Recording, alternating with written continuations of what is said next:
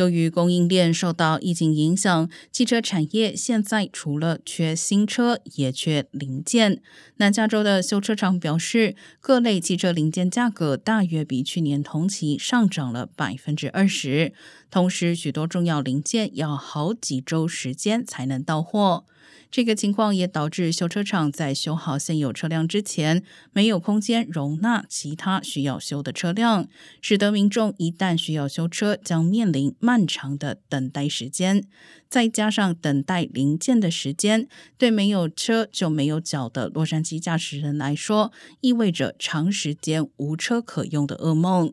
业界人士预估，至少要一至两年时间，才有可能恢复到疫情前的修车速度。